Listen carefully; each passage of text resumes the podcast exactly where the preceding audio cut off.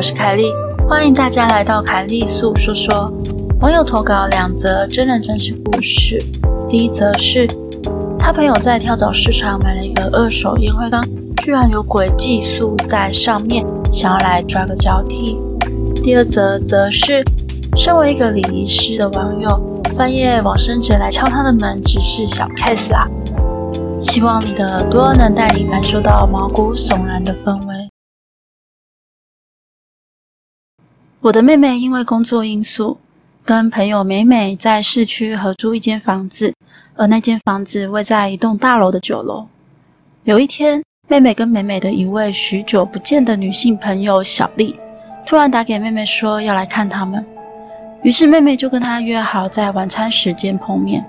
小丽大约在晚间七点左右到达，但是小丽一进门以后，妹妹突然感觉好像有什么不干净的东西也跟着进来了。我的妹妹是天生带假，能跟鬼神通灵的体质，而小丽进门后就跟妹妹以及美美聊天，聊着聊着，小丽却突然点了烟，并且从包包里拿出来一个外形很古老却很精致的烟灰缸。这时候，妹妹就看到烟灰缸突然冒出了一阵黑烟，最惊悚的是，那一阵黑烟居然从小丽的鼻子窜了进去，妹妹顿时心想不妙。而小丽的情况也不太对劲，她的脸色变得可怕阴沉，整个人像是变了一个人一样，还很狰狞的邪笑说：“你以为你门口有贴符纸，我就进不来了吗？”妹妹这时候才想到说：“诶，她会不会是从窗户跟进来的？”这时候妹妹很紧张的问她说：“你附身在我朋友身上要干嘛啦？你有什么目的吗？”并且也在心中呼请着家中供奉的五府千岁十府王爷前来帮忙，而美美在旁边虽然感应不到什么，但是却感受到不寻常的氛围，人也一直不由自主地发抖着。此时，小丽就说：“我是上个月在中立平镇某某大厦跳楼自杀的，因为无法离开，所以我必须找一个来交替。我已经寄宿在这盒子一个星期了，终于让我等到机会了。”今天我就要来带他走。说完就要往窗户冲过去。妹妹虽然害怕，但也是也不可能让那女鬼把朋友带去跳楼啊！九楼耶，跳下去还得了吗？就也跟上去拉住她的手，想要阻止她。就在情况非常危急的时候，这时候妹妹看见一道金光闪了一下，一位头戴古代官帽、手持利剑、面容黝黑、身材高大的人突然出现了。只听到那个女鬼尖叫了一声。小丽就整个瘫软在地上，而妹妹当下就赶快将小丽安置在椅子上后，便赶紧回家请示王爷该如何善后。后来这件事也是由王爷出面处理了，不过之后的事就是后话了。第一则故事结束喽。不过我觉得很神秘的是，既然这个女鬼想要带小丽走，为何还要等到小丽跑到投稿者的妹妹家里才表现出意图呢？而且还呛了投稿者的妹妹。觉得飘飘的世界真难懂，也许他是在等小丽变得衰弱，才有机会可以带她走吧。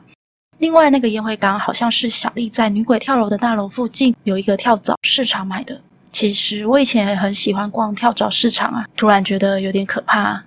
接下来是第二则故事：半夜的敲门声。这是在距离大约十年前发生的事情。那时候我在中立殡仪馆旁边的葬仪社工作。因为家里住在桃园机场这里，离公司也有段距离，所以我也几乎都住在公司，顺便也好应付晚上的突发状况。那一天晚上，记得好像是半夜两点半左右吧，我的同事忽然打给我，一接起来他就说：“起来了，赶快准备担架、尸袋、往生被来某医院的太平间。我高中主任他父亲过世了。”听到电话，我还在睡眼惺忪地揉着眼睛。重复的在跟他确认地点以后，就把电话挂了，然后就去准备穿衬衫、西装、皮鞋。穿到一半的时候，门外突然传出敲打铁门的声音，并且说：“快点！”我本来以为是朋友回来公司了，跟我一起开接体车去医院，所以我按了遥控把铁门打开，就继续着装。当我都穿好，拿着车钥匙下楼的时候，我往停车场的方向走去，并且把担架、尸袋、往生背的东西都上车。这时候我才想起来，诶，我同事嘞，他不是叫我快一点吗？怎么没看到人，也没看到他的车？于是我就马上打给我同事，你刚刚是不是有回来公司啊？”他就回我说：“回来公司干嘛？我现在要赶去医院跟你会合啊，你还没有出门哦。”这时候我心里起了一阵寒意，我把电话挂了，就赶紧往医院的太平间赶去。在路上，我不停地在脑袋里想着，所以在我穿衣服的时候，那个敲铁门跟叫我快一点的声音是谁呢？今天的节目就到这里喽，欢迎在 First Story 的留言区留言给我，也可以到 YouTube 或是 FB 粉专找我。